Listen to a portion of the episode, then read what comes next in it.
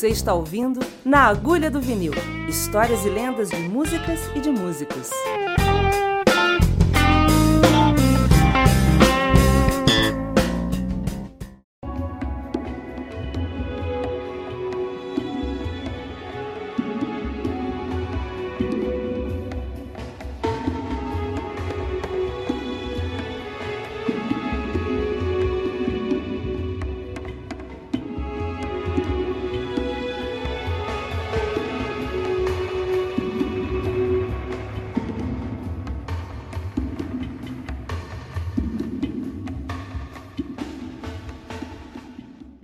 Na agulha do vinil.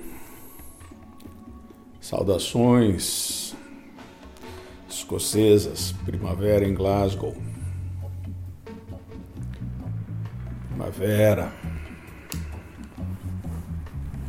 Dias mais longos, sol. Renascimento da vida. Essa mudança para essa casa nova está me proporcionando mais uma etapa desse renascimento.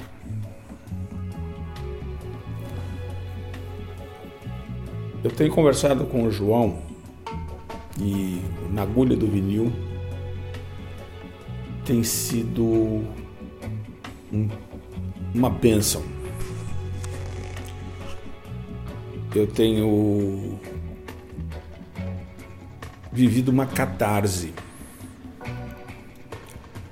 ao longo da gravação de cada um desses programas.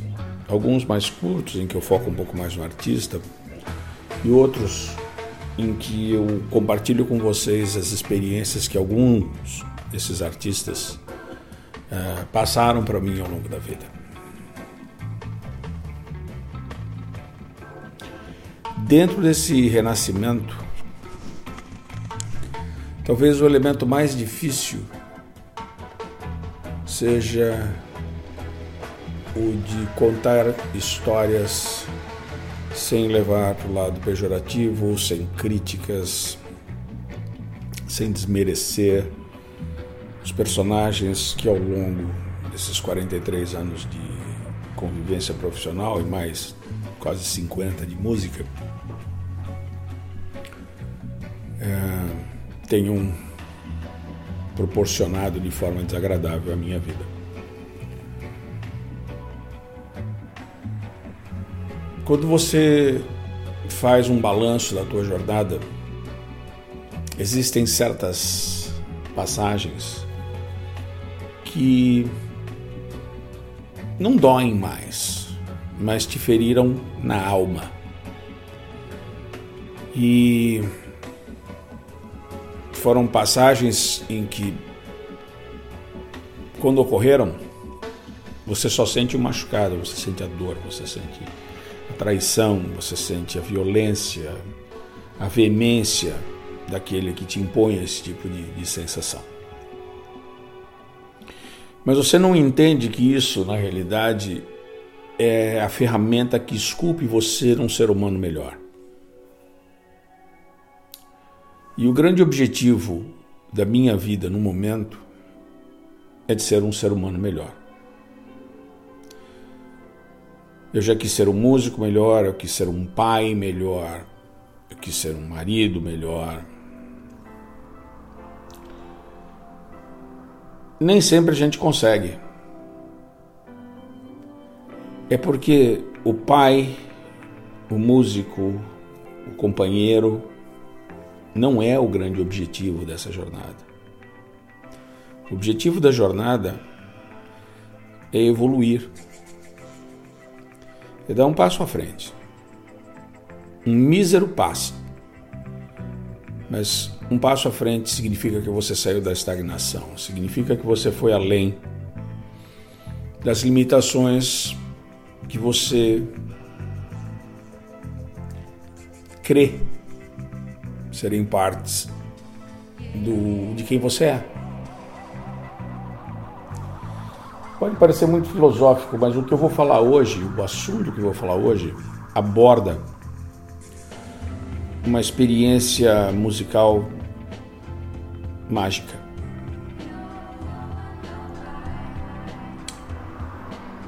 Eu não vou falar especificamente de um artista, vou citar vários, mas eu vou falar para vocês sobre a minha relação com o reggae. Branco, nascido na Pompeia. Acho que a coisa mais próxima que eu tenho de um regueiro é o cabelo crespo. Eles deixam o dread, o meu já nasceu dread. É... Fumei maconha uma vez. Gostei.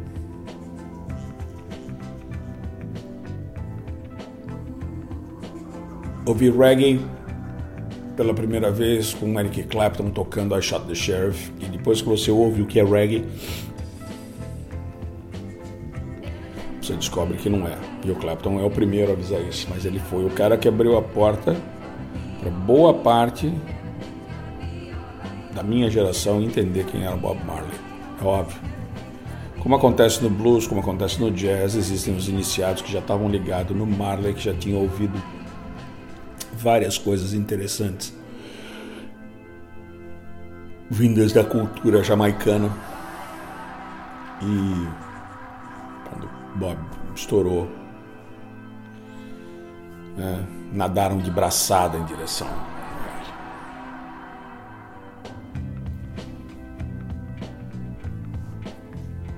Em 1980, eu já tinha ouvido Bob Marley. Os Stones tinham gravado um clipe com o Peter Tosh falando sobre a legalização da maconha, Legalize It. E não é que o Festival de Jazz São Paulo Montreux, na segunda edição, ia encerrar o festival num domingo com duas apresentações do Peter Tosh. Banda do Peter Tosh, nossa senhora, cara.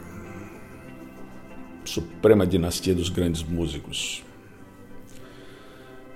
jamaicanos. Slide and Bar, de batera, uma Ludwig prateada que eventualmente era da Transação e foi parar nas mãos do Paulo Zinner e ele usou para gravar os dois primeiros, o, o, segundo disco do Golpe, Nem Polícia Nem Bandido e o meu A Touch of Glass. Robbie Shakespeare de baixo. Não vou lembrar o nome do tecladista. E o Donald Kinsey de guitarra. Quando eles tocaram,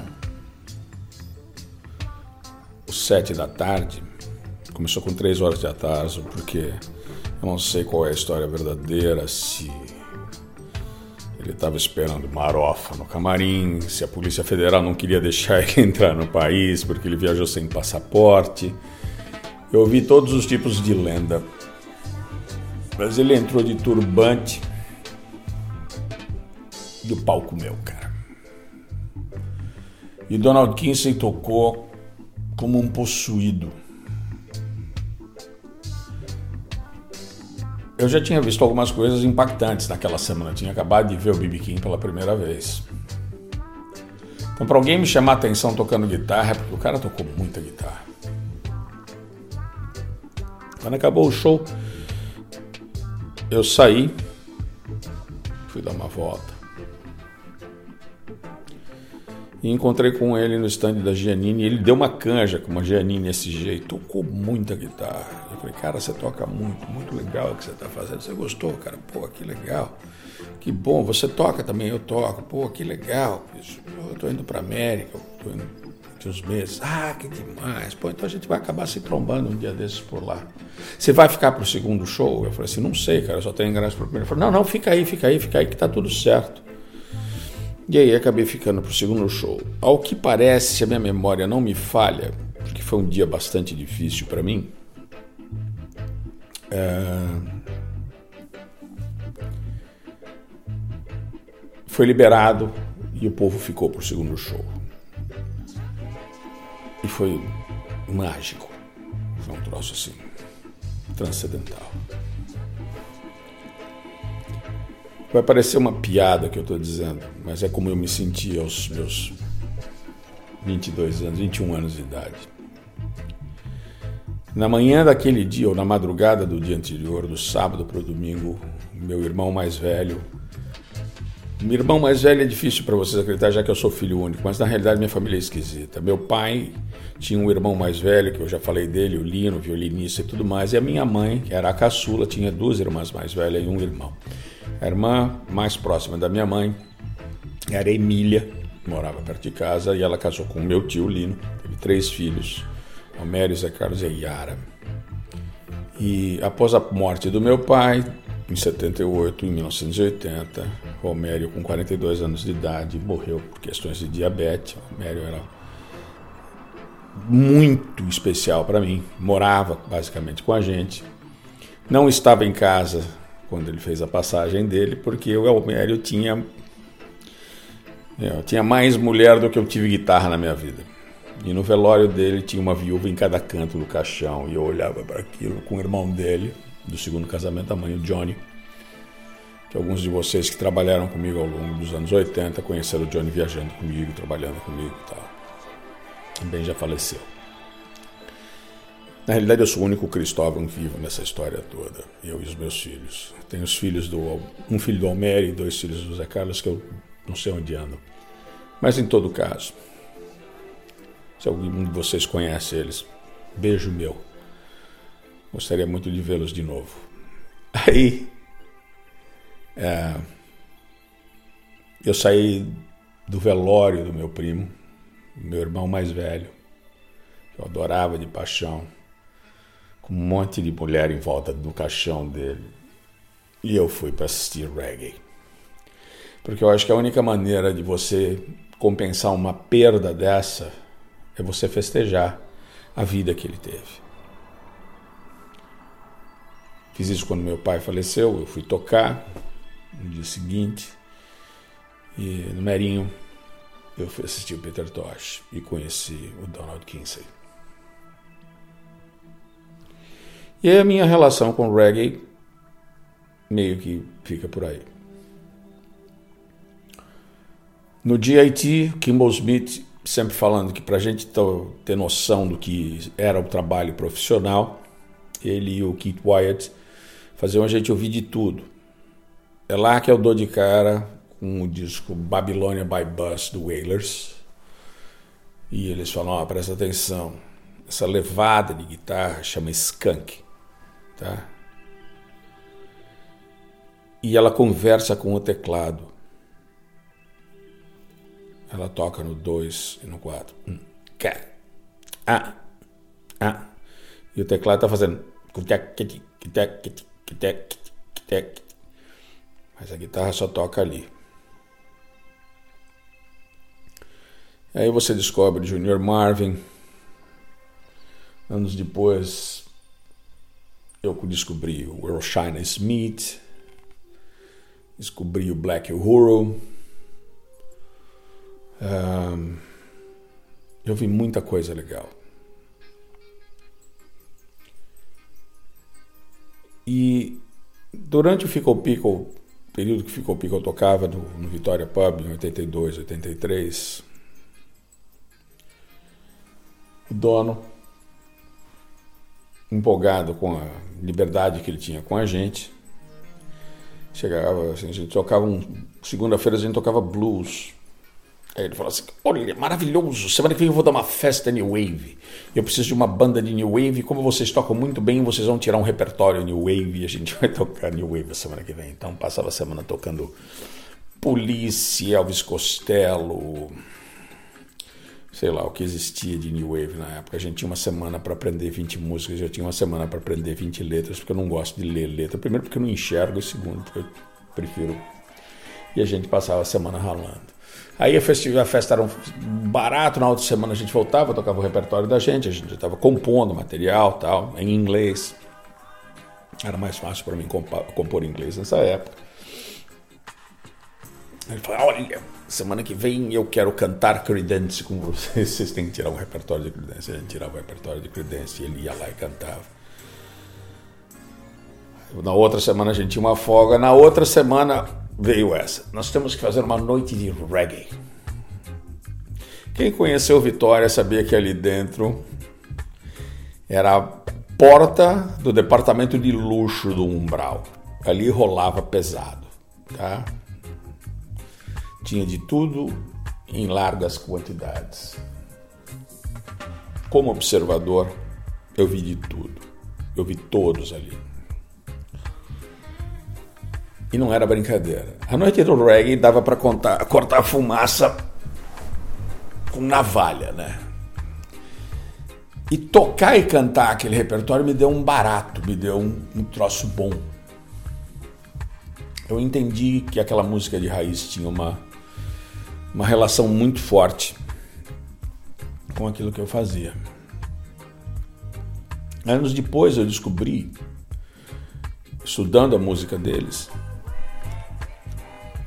e ouvindo muito uma banda da Louisiana, que eu enlouqueci quando eu conheci em 89 estava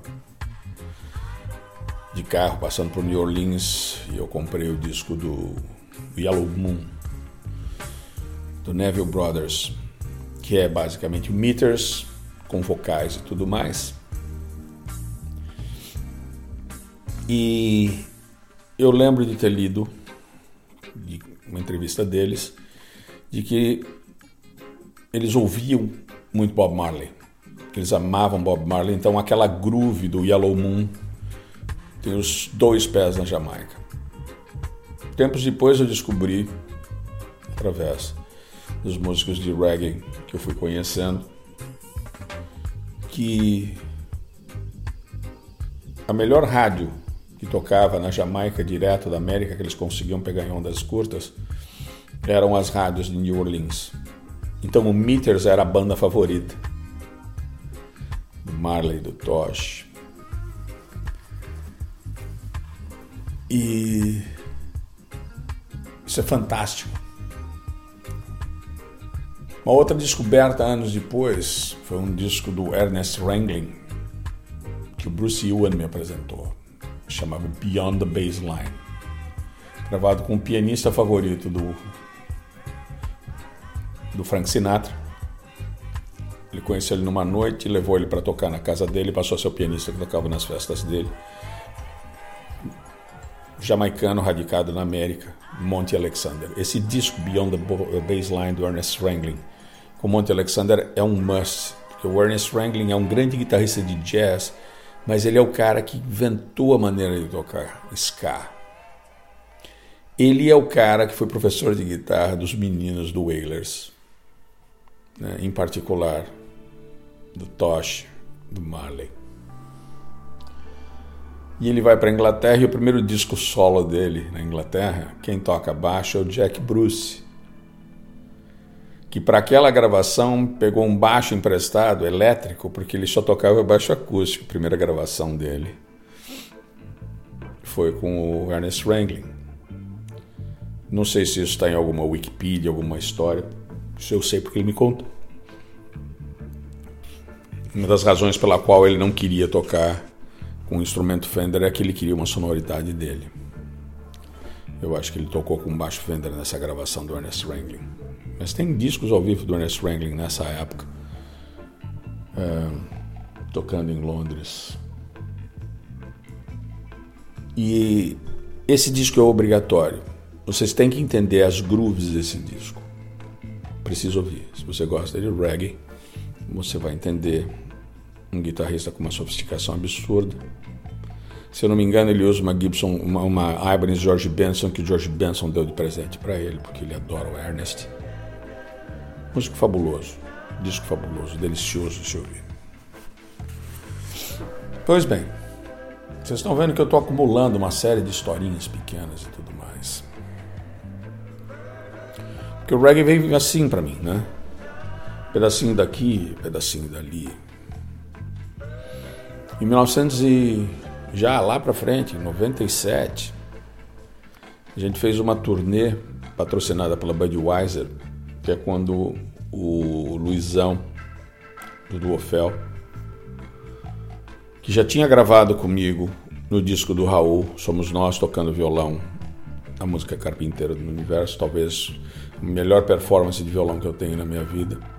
Eu estou tocando um guild e ele está tocando meu violão Martin porque a música era tão complicada, de tanta pestana e um jeito de tocar que não era o meu, que eu não tinha competência de tocar aquilo. E o Luizão matou de primeira, mas nós fizemos um trabalho tão bonito tocando os dois violões em uníssono, eu com o Nashville High String e ele tocando o meu Martin, que é um dos momentos mais especiais para mim dessa minha relação com, com com a vida de músico de estúdio, músico de acompanhar outras pessoas. Esse disco do Raul e do Marcelo é muito importante para mim.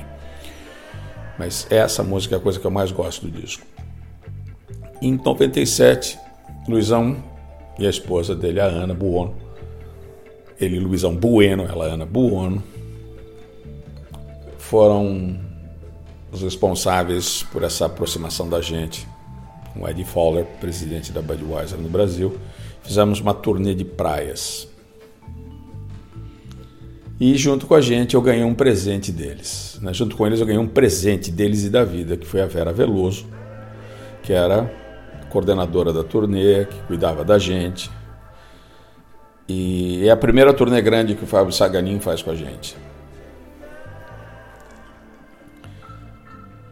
Naquela semana eu tinha conseguido um disco que o Santana lançou, eu tinha tocado com ele no ano anterior, e o Santana lançou esse disco. Tinha falado para mim que ele ia lançar com outtakes pessoais dele, coisas piratas de gravações que ele considerava supremas e que as pessoas tinham que ouvir. Então, tinha uma versão espetacular do Coltrane tocando e agora que eu não lembro o nome.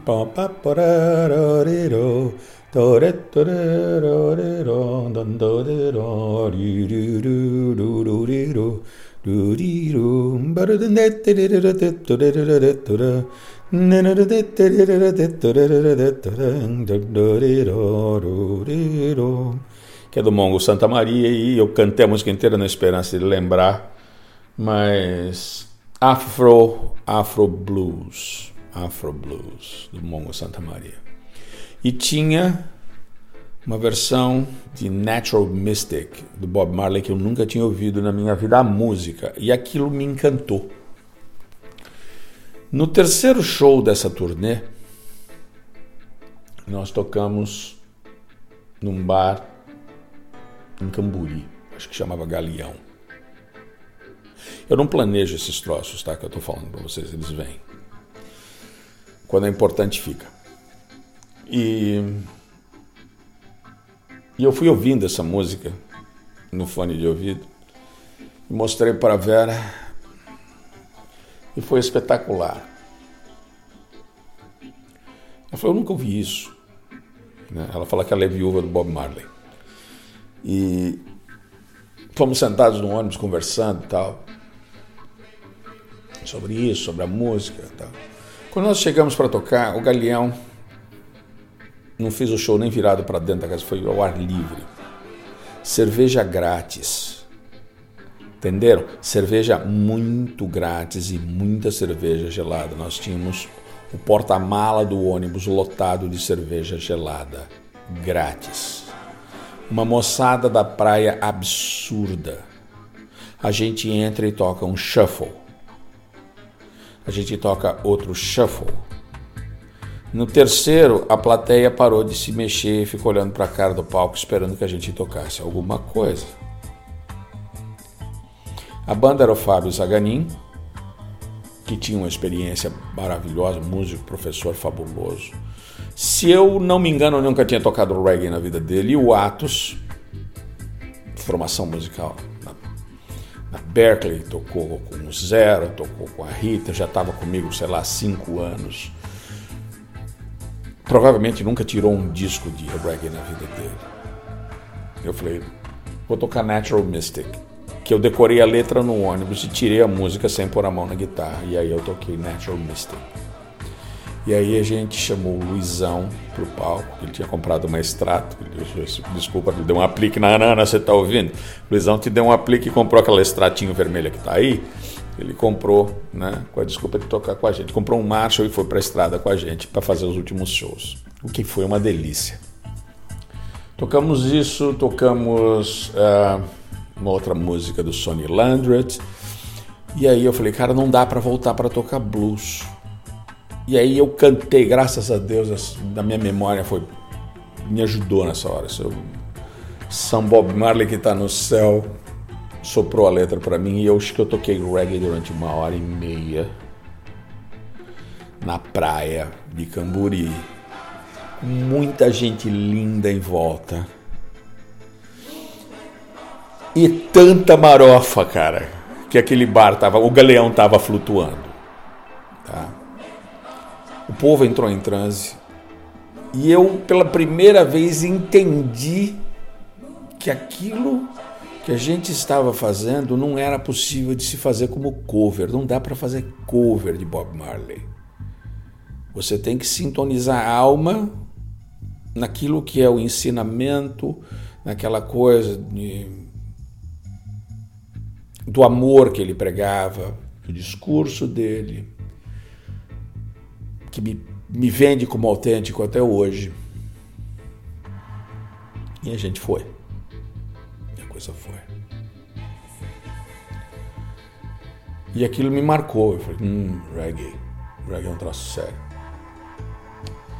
Eu pulei para 97, mas esqueci que em 1990, no segundo festival de blues, quando eu conheci o John Hammond, que eu já falei no podcast e tudo mais, na última noite, que ia encerrar era o Magic Slim, e quem tinha tocado na primeira noite junto com o Bo tinha sido o Kinsey Report do Big Papa, do, com os com Big Papa Kinsey, que é um grande bluesman contemporâneo do Muddy Waters e tudo mais e os filhos dele. Bom, o lead guitar do Kinsey Report é o Donald Kinsey. Aí quando a gente se viu, família, né? Não acredito que a gente se viu de novo, que você está aqui, agora você vai tocar comigo e tal. Tem uma foto, não sei onde está isso. Talvez no meu Facebook tenha. Eu atrás do Bo Diddley, o, Donald King, o, o Big Daddy Kinsey à esquerda e o Donald com a minha guitarra e eu com a guitarra de outra pessoa, um Epifone. E a gente tocou um tempão. Desde então, sempre que a gente se encontra em um lugar, ou em Chicago, em Nova York, é, a gente se fala. Ele fez uma turnê no Brasil, eu estava fora, quando, ele, quando eu encontrei com ele no, na casa, no final do show, ele me xingou de tudo quando foi nome, ele falou, pô, eu pedi você na turnê, a turnê inteira, e você chega no fim do último show. Eu falei, cara, eu acabei de pisar em São Paulo. É. E aquela festa, tem fotos maravilhosas desse nosso encontro. Isso só confirma essa relação mágica que eu tenho com ele desde o primeiro dia.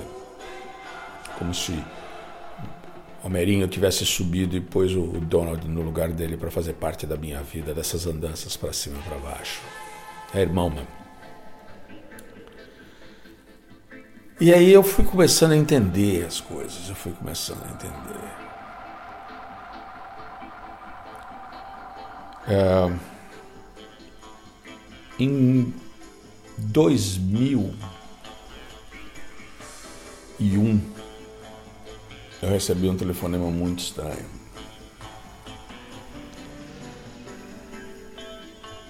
Parte desse processo que eu estou vivendo íntimo é de tentar descrever as coisas para vocês sem colocar o peso qualquer tipo de mágoa, ressentimento.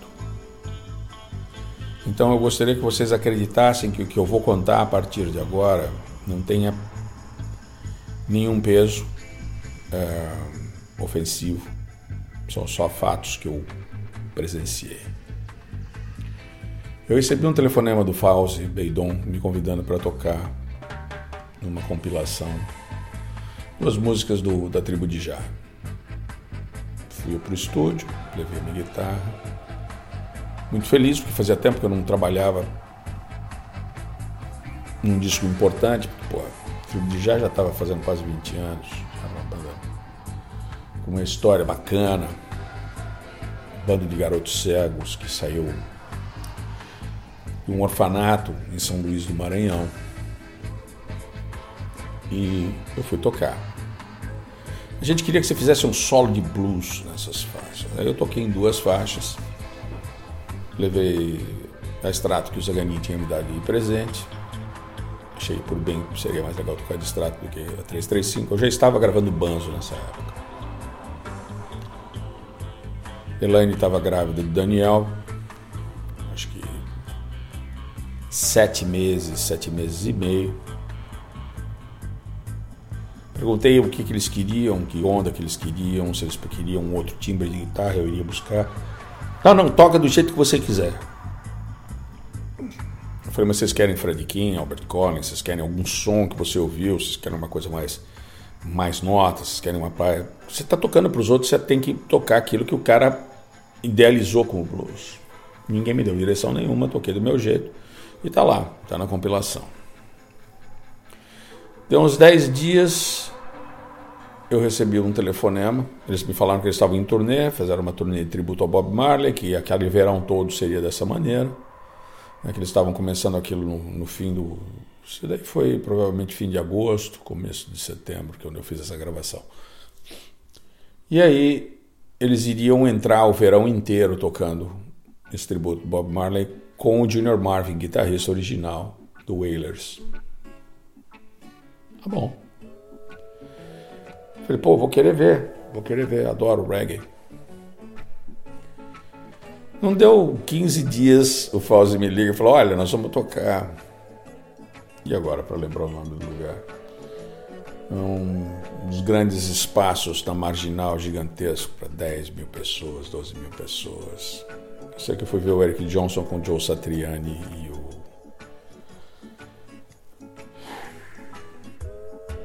E agora? Mais um guitarrista quando eles vieram para o Brasil, John Petrucci, perdão. Nenhuma ofensa, é só que eu esqueci. E a gente tocou, acho que é o Credit Hall, uma coisa assim. Eu tenho certeza absoluta do dia que eu toquei, foi no dia 16 de setembro de 2001. 16 de setembro de 2001. Porque era, não porque era aniversário do B.B. King, mas era mas porque eu não sabia o que eu ia tocar, eu sabia que não eram as músicas do disco, eles perguntaram se eu sabia alguma música do Bob Marley, eu falei, sei algumas, então você toca as que você sabe, eu subi no palco para tocar com eles, banda enorme, teclado, guitarra, dois cantores, percussão, bateria, moleza tocar com os caras de metaleira, né? Tava o Gil de trompete e o François, que são amigos de 200 anos, tocaram na turnê inicial do Mandinga. Então estou em casa. E Elaine, com aquela barriga enorme, oito meses, resolveu, para se acomodar, sentar atrás da caixa acústica de grave do Craig Carroll. Alto, muito alto. E a gente tocou e a gente se divertiu pra caramba. Foi um puta show delicioso, foi maravilhoso. É, saímos lá por volta de uma hora da manhã, por volta das seis e meia, sete horas da manhã, ela virou para mim e falou assim: rompeu a bolsa. Eu falei, como rompeu a bolsa? Vamos para maternidade. Ela falou assim: não, não, não, não, só rompeu a bolsa, tá tudo certo, vou dormir mais um pouco. Muito sangue frio, cara. E naquele dia, às 4 horas da tarde, 5 para as 4 da tarde, do dia 17 de setembro de 2001, nasceu Daniel. Empurrado para fora da barriga da mãe com oito meses, direto para UTI, porque nasceu com o pulmão cheio d'água. Prematuro, de oito meses. E eu falo que. Né, Rastaman, né? O cara já nasceu rasta, já nasceu depois de uma gig de reggae. Cara, eu sou músico, não tem planejamento essas coisas, tá? Quando teu filho vai para UTI e não é no plano de saúde que você tem, você vende o seu rim, o seu cachorro, o seu papagaio, o que você tiver, você vende.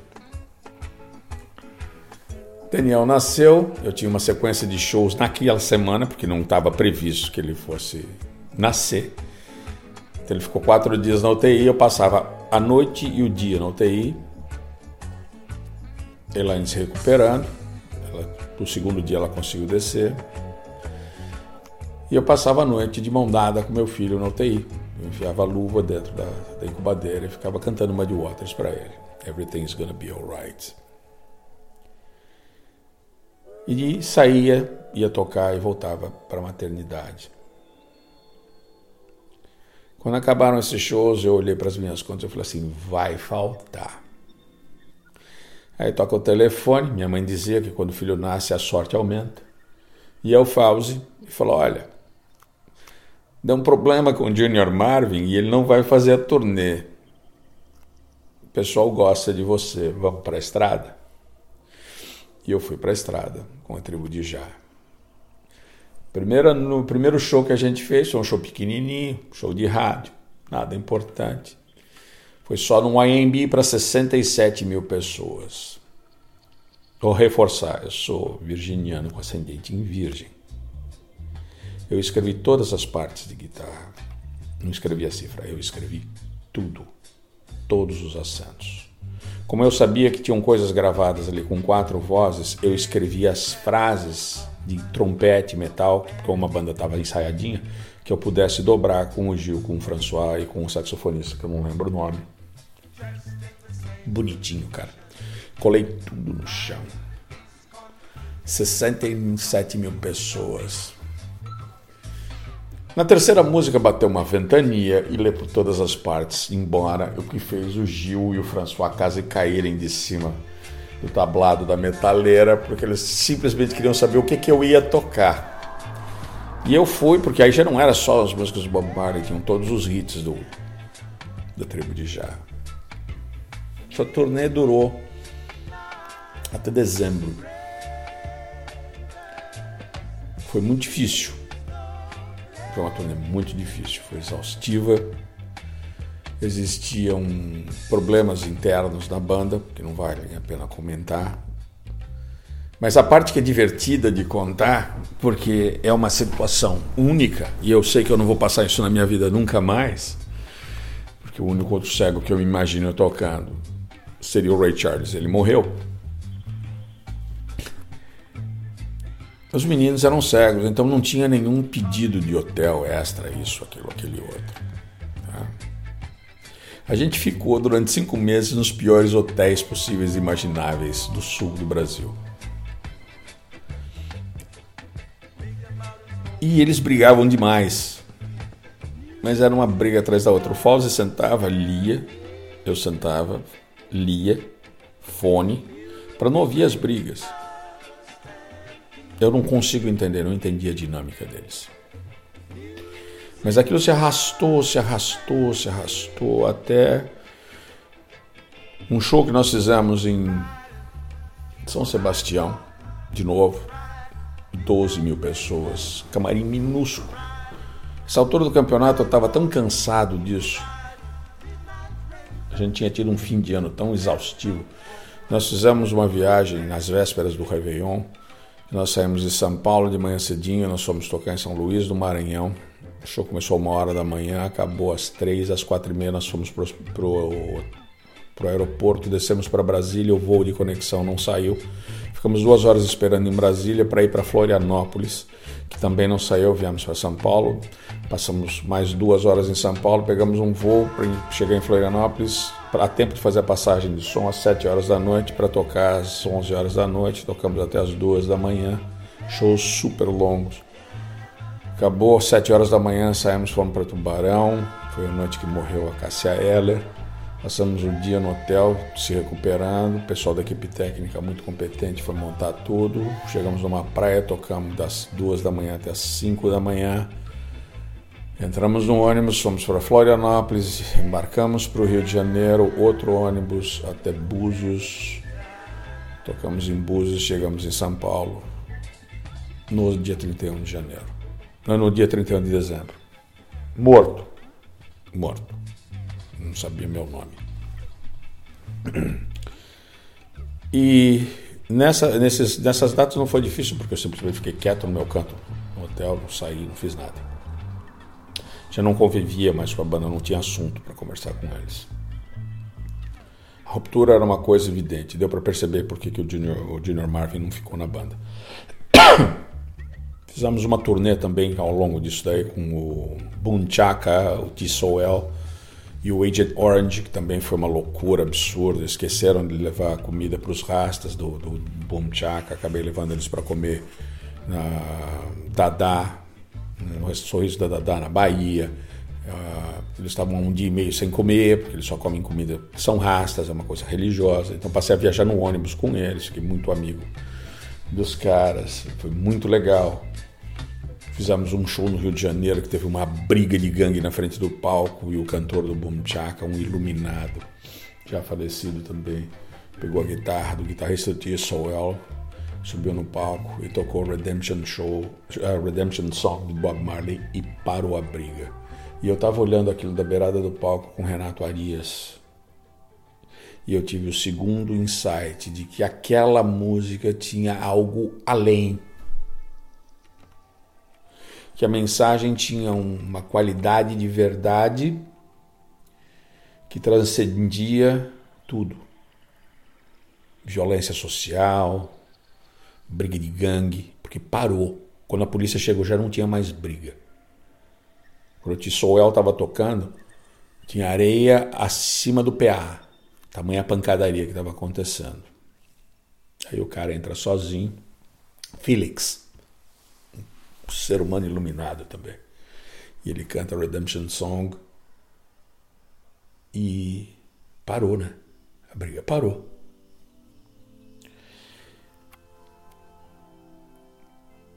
E isso vai me marcando, isso vai agregando um conteúdo. Nosso último show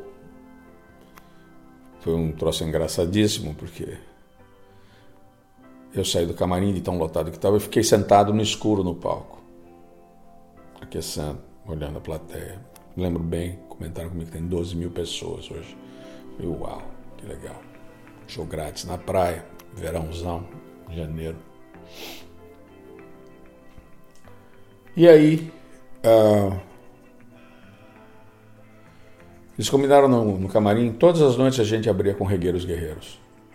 E naquela noite eles decidiram que eles iam tocar outra música, uma balada. Quando eles chegaram no alto da escada, eu não estou sabendo de nada disso, tá? Eu ia entrar com Regueiros Guerreiros, que era eu quem abria o show, né? e eu ia quebrar a minha cara. Eles entraram no palco, cada um foi para sua posição. Quando chegaram na beirada, assim, na realidade o Fausto foi o primeiro a subir no palco. Quando ele viu que tinham 12 mil pessoas, ele virou para o pessoal atrás e falou assim: muda tudo, muda tudo, nós vamos abrir com Regueiros Guerreiros. E aí, metade da banda ouviu, o guitarrista e o tecladista não ouviram, então eles atacaram numa música e nós atacamos em outra. Virou aquela cacofonia absurda. Eu não entendi qual era o problema. Consertou-se, fizemos show normal, voltamos pro ônibus. E o palco meu, gente. O palco meu. Os caras queriam se matar. Até que uma autora baixista virou para mim e falou assim: Olha, André, você é o cara mais sereno entre nós aqui, a gente está muito estressado com tudo isso. Foi você que errou? Eu não tive a humildade de chegar e falar assim, pô, para parar a briga eu vou dizer que fui eu que errei, fica tudo certo. Não tive, eu estava com meu saco cheio. Não tinha sido eu e eu não tive de fato a percepção. Fui arrogante. Falei, não, cara, desculpa. Eu não estava nem no camarim, né? Eu estava no palco. Estava eu e o Hold no palco. Então não sei, eu entrei nisso. Na semana seguinte a gente voltaria ao Credit Card Hall para gravar um DVD com uma série de outras bandas jamaicanas como convidados e tudo mais. Marcamos um ensaio na segunda-feira, eles moravam em Guarulhos, eu peguei um táxi, paguei 60 dinheiros para ir. Quando chego lá, não tinha ninguém na casa ensaiar. Eu voltei para casa. Liguei e falei, olha, não façam mais isso, gastei uma grana, isso e tal. Não, tudo bem, amanhã tem. Aí eu liguei pro Fausto falei, você está indo no ensaio? Porque eu estou mais que ensaiado. Não, mas os caras querem ensaiar. Eu falei, tem música nova? Não. Eles só querem ensaiar. Eu falei, então, eles ensaiam. Se você for, eu vou. Porque se tem alguma recomendação, alguma coisa nova, você vai mudar na hora e eu vou estar tá ali. Então eu vou. Então tá bom. Que horas o ensaio? Uma e meia. Uma meia hora, prontinho, guitarra, amp e tal. Liguei. Tá indo? Tô em casa ainda, cara. Eu falei, então quando você sair, você me liga. Uma e meia, duas horas, duas e meia. Eu falei, você não está indo? Ele falou, cara, não vou, mas era para você já estar tá lá. Eu falei, assim, eu falei que eu ia se você fosse. Não, eu não vou. Hoje eu não posso ir. Eu falei, então nem eu. Desliguei o telefone. No dia da noite ele ligou e falou: Olha, o pessoal não gostou, hein? Você não foi no ensaio. Eu falei: Eu fui ontem, ninguém foi. Hoje eu não fui. Você também não foi. Você vai amanhã, é o último ensaio antes do, da gravação. Você vai passar as coisas? Vou com certeza. Que horas? Uma e meia. Liguei para ele a uma hora. Você já saiu, que ele morava no interior? Não, não saí. Tô saindo. Eu falei, quando você sair, você me liga, eu pego o táxi e vou. Ele não me ligou, deu duas horas, duas e meia, quinze para as três, toca o telefone ao Sérgio, dono da gangue, falou, estou com um pipinaço aqui, cara.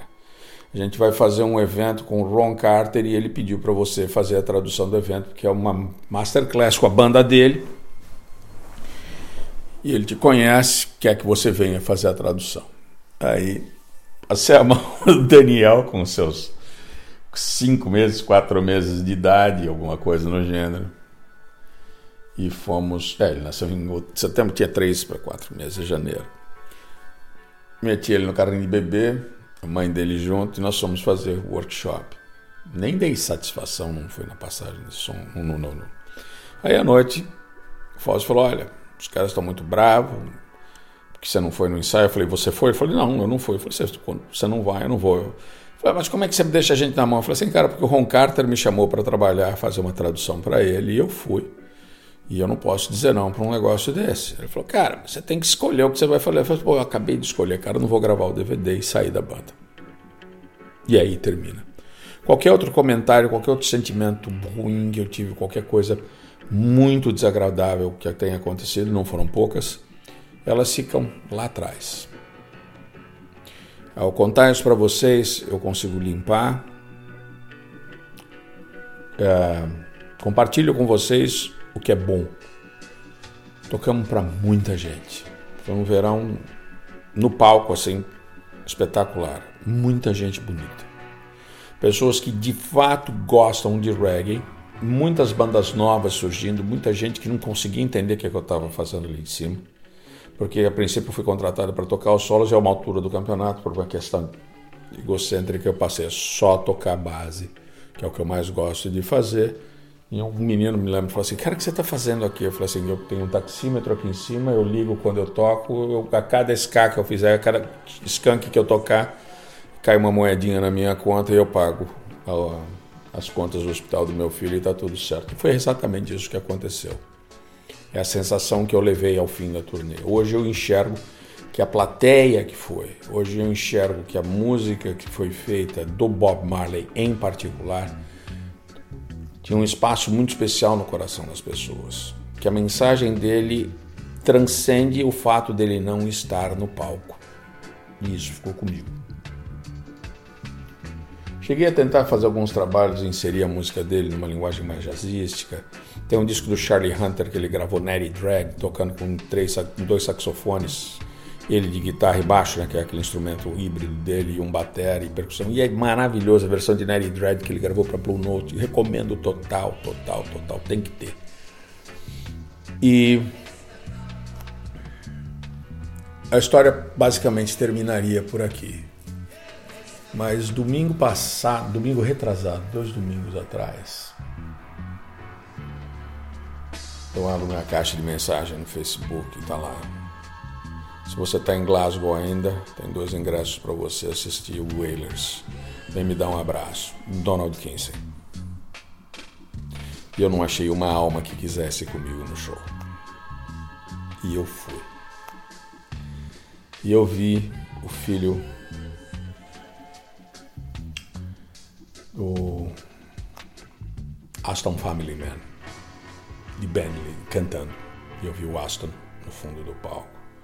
Eu vi uma banda enxuta tocando muito. Eu vi o Donald Kinsey, talvez da maior performance musical dele, maduro, mais de sessentão. Acabou o show, eu subi no palco, abracei ele, me apresentou o pessoal. E durante duas horas eles tocaram basicamente o repertório do Wailers, exceção a Johnny B. Good, que foi só o Donald quem tocou guitarra naquela música do Peter Tosh, a primeira música do Peace. Vocês têm noção que durante duas horas uma plateia de 1.500, 1.800 pessoas cantou todos os refrões, cantou todas as melodias, dançou, se divertiu. É o primeiro show grande que eu vejo em Glasgow em que eu não vi nenhuma pessoa alcoolizada. O pessoal bebe muito aqui. Eles ficam bem chapadinho, alegrão assim tal. Teve uns três ou quatro momentos no show, canções que importam muito para mim, que eu sentia aquela sensação de vontade de chorar, aquela sensação de, de, de, de estado de graça quando provavelmente algum santo encontra uh, Deus pela primeira vez.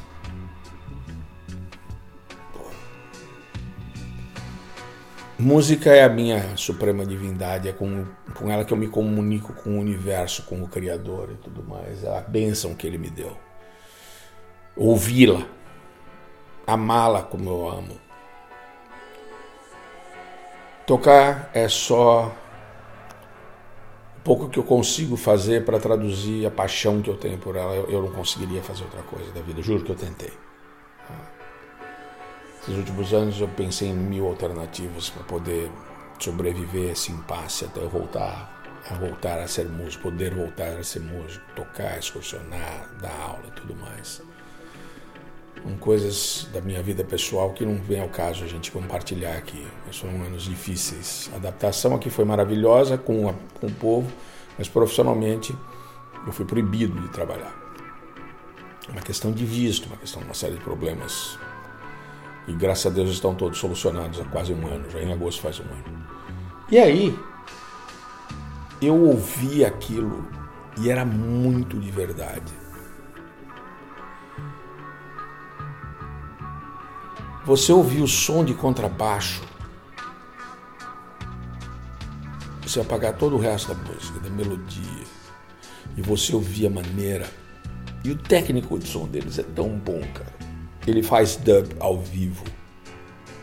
E isso me leva a lembrar de um disco espetacular do Bill Laswell, chama Dreams of Freedom, em que ele transformou a obra do Bob Marley num grande disco de dub que o Aston Family Man, Aston Barrett, baixista, se transformou assim um dos músicos mais importantes da minha percepção musical desse momento. Eu ouço esse disco todo santo dia. Recomendo. Você toca contrabaixo? Ouve. Você quer tocar contrabaixo? Não sabe por onde começar? Tira tudo que ele tocou ali. É simples. É perfeitamente simples. Não é possível tocar uma nota que não seja uma daquelas. É a verdade suprema. Já tinha visto Rob Shakespeare tocar, baixista do Tosh. Aston Family Man Barrett. Passa para mim para ser um dos meus avatares. Ele é a verdade musical por detrás da mensagem do Bob Marley. O reggae tem um conteúdo religioso emblemático muito forte. É a voz de um povo oprimido da Etiópia foram parar na Jamaica e amam o rei Salacier, que é, segundo eles, um dos descendentes do profeta Mohammed. Profeta é esse que teve em, em sua vida um griot. Para quem não sabe, griot é a pessoa que, a, que conta a história da África com música. Alguns tocam cora, outros tocam outros instrumentos. O primeiro grande griot que a história conhece chamava-se Isvahata e ele anunciava a chegada do profeta Mohammed nas vilas, dizendo: A voz de Deus está chegando, a mensagem está sendo vai ser pregada amanhã. E ele tocava e ele agregava as pessoas e a festa era linda e a festa era maravilhosa. E um dia o ciúmes fez com que os outros seguidores do profeta mandassem Esfarrata embora. E quando eles chegaram na próxima cidade para divulgar a palavra de Deus, não tinha ninguém para ouvir. E o profeta pediu para que buscassem Esvarrata. Mas desde então os griots são tidos como pessoas assim meio eixozinho, sabe? Aquele cara assim ardiloso, que tira proveito e tudo mais. É, a música de Svarrata, a música desse tempo na África, é uma escala pentatônica. Diz a lenda de que os grandes griots eram enterrados de pé dentro das árvores para que seus espíritos não fugissem e ficassem perturbando as pessoas. Parecida, né? Com a história dos bluesmen que vendiam a alma tem sempre alguma coisa assim de que esse, pessoas que tocam esse tipo de coisa têm uma certa dificuldade na relação com as outras pessoas, tiram, são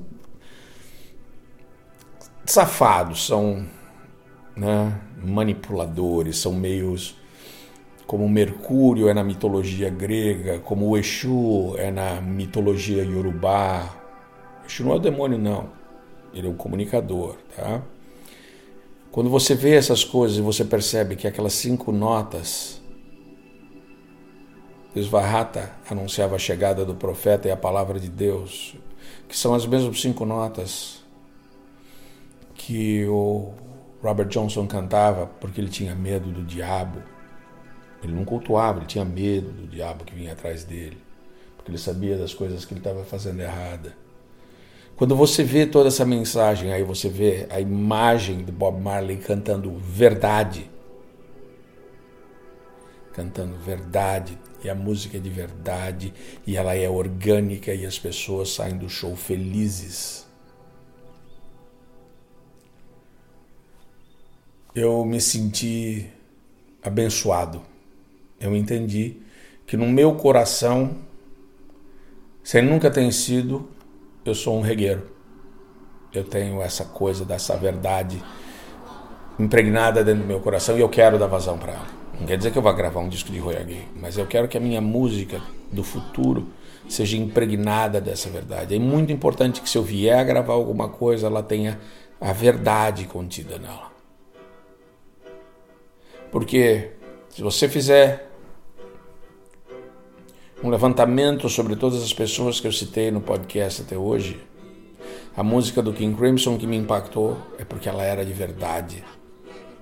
Existia uma demanda de, de seriedade, de participação auditiva da plateia.